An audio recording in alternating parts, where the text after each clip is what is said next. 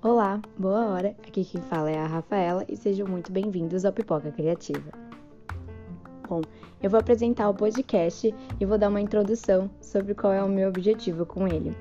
Eu, como disse, sou a Rafaela, eu sou aluna do curso de Terapia Ocupacional da Universidade de São Paulo e esse podcast estará se referindo à disciplina Atividades e Recursos Terapêuticos Processos Criativos.